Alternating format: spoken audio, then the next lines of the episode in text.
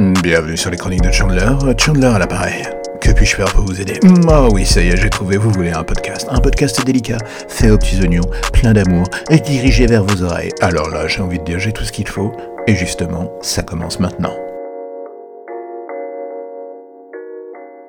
Hors norme du duo Toledano et Nakash est l'un de ces films qui réussit à surprendre le spectateur de par l'équilibre quasi parfait qu'il déploie entre l'humour et l'émotion. Lorsque l'on regarde les anciens films du duo, on s'attend un peu à de la comédie haut de gamme avec un sens du dialogue qui fuse et des répliques qui marquent absolument l'esprit. Une maestria qui se perd un peu ces derniers temps dans le cinéma français. Mais ici, c'est un film qui prend le temps d'aller dans le sens inverse des attentes du public. Et j'ai envie de dire tant mieux. Oui, il y a de l'humour, certes, mais ce n'est pas le moteur du film. L'idée ici est de mettre en lumière le travail incroyable que font des gens normaux en dehors du système pour aider les laissés pour compte, des enfants autistes plus ou moins graves qu'il est difficile de garder dans un cadre classique. Le sujet d'Ornorm est inanimé par le carburant des comédies françaises, à savoir de la vanne, de la vanne, de la vanne et encore de la vanne? Non, ce n'est pas du tout l'idée ici. Toledano et Nakash adoptent une véritable retenue et surtout une distance salvatrice dans la manière de traiter et regarder ce sujet, laissant la place à deux comédiens en état de grâce qui portent le film avec maestria. Que ce soit Reda Kateb ou Vincent Cassel, le duo qu'ils forment sonne d'une séquence à l'autre comme une véritable évidence. Il faut être honnête, il n'y a rien acheté et on se laisse prendre par le récit. Ces moments de vie et la bienveillance qui en ressort du début à la fin. Dans les mains d'un autre réalisateur dit grand public, est-ce que ce film aurait été casse-gueule? Sincèrement, je pense que oui. Mais ici, le duo passe une nouvelle étape. Il se remet d'une certaine manière en question, partant sur une écriture et une mise en scène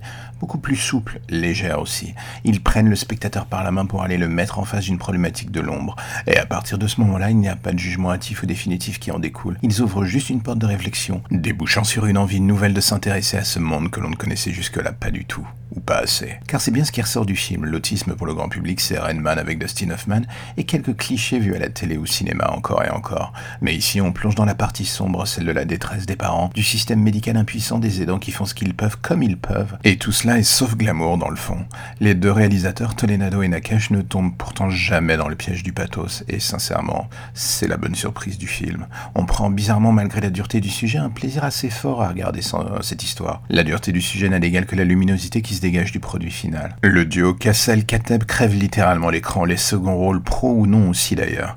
Il y a dans ce hors norme quelque chose d'assez fabuleux dans la manière dont il réussit à toucher là où il faut sans jamais en faire trop. De nos jours, l'excès est souvent de mise pour faire passer tel ou tel message sur grand écran. Hors norme, c'est juste de l'émotion et de l'intelligence par petites touches, une construction fragile que l'on pense voir s'écrouler à chaque instant mais qui pourtant résiste à merveille tout du long. Du coup, j'ai envie de vous dire, si vous avez l'occasion d'aller le voir, ne vous en privez pas, les bons films se font rares en ce moment. Alors, quand il y en a un qui arrive sur écran, autant y aller. Et voilà encore un épisode des Chroniques de Chandler qui se termine. Alors j'espère que ça vous a plu, j'espère que vous avez été intéressé, j'espère que vous serez proactif et que vous en parlerez partout. À vos femmes, à vos enfants, à vos parents, à vos grands-parents, à vos amis, à vos ennemis, que vous laisserez des étoiles sur Apple Podcast ou tout autre moyen de communication permettant de faire croître ce petit podcast. Et là, j'aurais envie de vous dire, je vous en serai gré, je vous en serai forté, je vous en serai reconnaissant jusqu'à la fin des temps. Ou alors jusqu'à demain matin, jusqu'à ce que le prochain numéro arrive. Allez, à bientôt.